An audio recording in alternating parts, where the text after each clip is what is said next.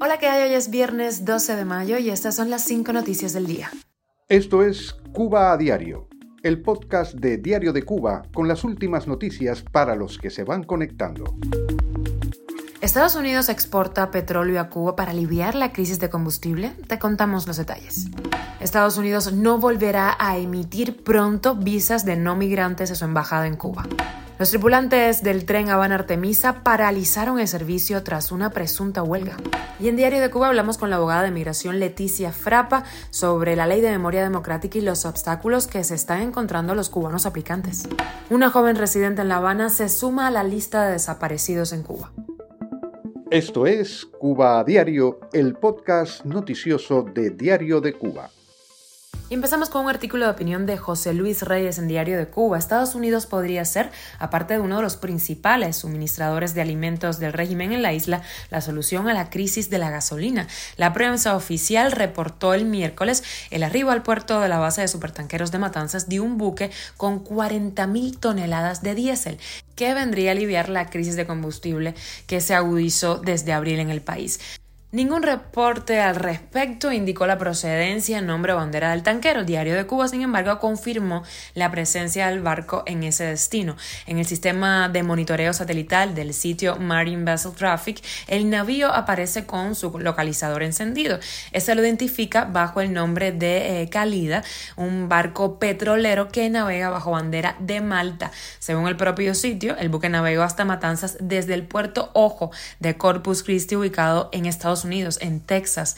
En diciembre del año 2015, Estados Unidos autorizó la exportación de petróleo crudo de ese país sin requerir licencia, aunque los envíos a países bajo embargo sí requerirían autorización. Las sospechas aumentan si se tiene en cuenta que los medios cubanos oficialistas no han difundido las imágenes del nuevo buque de petróleo en puerto. Cuba a diario. Y la Embajada de Estados Unidos en Cuba no prevé volver a emitir visas de no migrantes, que son de turismo, negocios, estudio o tratamiento médico, entre otros, pronto por falta de personal y ante la expectativa de una demanda extremadamente alta. No sé cuándo vamos a ser capaces, reconoció en una entrevista con F el encargado de negocios de Estados Unidos en La Habana, Benjamin Thief, la embajada tiene ahora un tercio de la plantilla de hace seis o siete años y devolver la situación anterior llevará mucho tiempo, dijo Thief. Señaló asimismo que hay un buen número de otras visas que aún tienen que ser tramitadas, entre ellas las de reunificación familiar, que son la prioridad para Washington. Los tripulantes del tren de pasajeros que cubre el trayecto entre La Habana y Artemisa cancelaron el servicio el martes último. El gobierno local calificó lo ocurrido como una negligencia, pero en redes sociales denuncian que los tripulantes llevaban dos meses sin cobrar sus salarios. La activista Díaz Nurca Salcedo, residente en Artemisa, publicó en su perfil de Facebook que lo del tren Artemisa en La Habana fue porque hace dos meses que no les pagan a los trabajadores. Ya eso tiene que parar. Huelga general en todo el país es lo que pide despide. Cuba a diario. ¿Y no has podido conseguir tu cita para aplicar a la ley de memoria democrática en el Consulado de España en La Habana? Hablamos en Diario de Cuba con la abogada de migración Leticia Frapa, que ha respondido dudas sobre el proceso de ciudadanía por la ley de memoria democrática. Eh, adelantó, por ejemplo, cuáles son los mejores horarios para intentar sacar tu turno. Es en la madrugada de Cuba. Aquí te dejo un pedacito de lo que dijo en la directa, pero te aconsejo que la veas completa porque hay muchísimas dudas a las que responde. Está en la página de Diario de Cuba y también en nuestro canal de YouTube de DCTV. Alina Domínguez, muchas son las quejas desde hace meses sobre la imposibilidad de conseguir citas en el Consulado Español La Habana. ¿Qué pasa con esto? ¿Qué se sabe? Eh, ¿Qué nos puedes contar? Bueno, es un poco lo que comentaba, no es solamente en Cuba, es en un montón de consulados que está surgiendo esta, situación. Y también lo paradójico es que sucede en los consulados donde hay mayor cantidad de descendientes con derechos a solicitar la ley de la nacionalidad de la memoria democrática. Eh, están trabajando en ello, están viendo la posibilidad de, como decía, de, mm, agilizar el proceso, eh, de darle las herramientas a los consulados, de, mm, poner personal a disposición eh, para poder evitar esta situación, ¿no? Porque en principio lo que se entiende que está haciendo el consulado es recibe esa documentación, la digitaliza y la envía al registro civil central en Madrid, que es quien en definitiva va a resolver.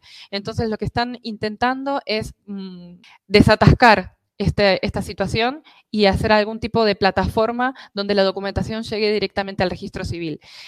Eh, digamos, en concreto, a la respuesta a la pregunta es, están trabajando, saben la situación y están viendo cómo lo resuelven. Mm, en los horarios que yo aconsejo, pero tampoco es que sabemos con seguridad porque esa información no la brindan, es por la mañana de España entre las 9 y las 10 de la mañana de España. Otra desaparición en La Habana, esta vez se trata de una joven cubana de 20 años, se llama Débora Hernández, y ahora se encuentra en paradero desconocido desde el pasado domingo, después de que saliera de casa de una amiga en Lawton, en La Habana. Así lo dijo a Diario de Cuba su padre, Eduardo Hernández. La muchacha desapareció al salir de la vivienda de esta amiga y dejar su celular al cuidado de su amiga diciéndole que iba a regresar de inmediato. Hemos llamado a sus conocidos y también dimos parte a la policía, pero simplemente no tenemos idea de dónde está. Una persona nos dijo que la vio por la avenida Boyeros, pero no hemos tenido confirmación de eso, añadió el padre de la desaparecida. Al menos otras cinco cubanos más se encuentran desaparecidos sin que hasta el momento sus familiares tengan noticias de su aparición. Esto es Cuba a Diario, el podcast noticioso de Diario de Cuba, dirigido por Wendy Lascano y producido por Raiza Fernández. Y hasta aquí llegamos. Gracias por informarte en Cuba a Diario. Recuerda que estamos contigo de lunes a viernes en Spotify, Apple Podcast y Google Podcast, Telegram y síguenos en redes sociales. Yo soy Wendy Lascano y que pases un feliz fin de semana.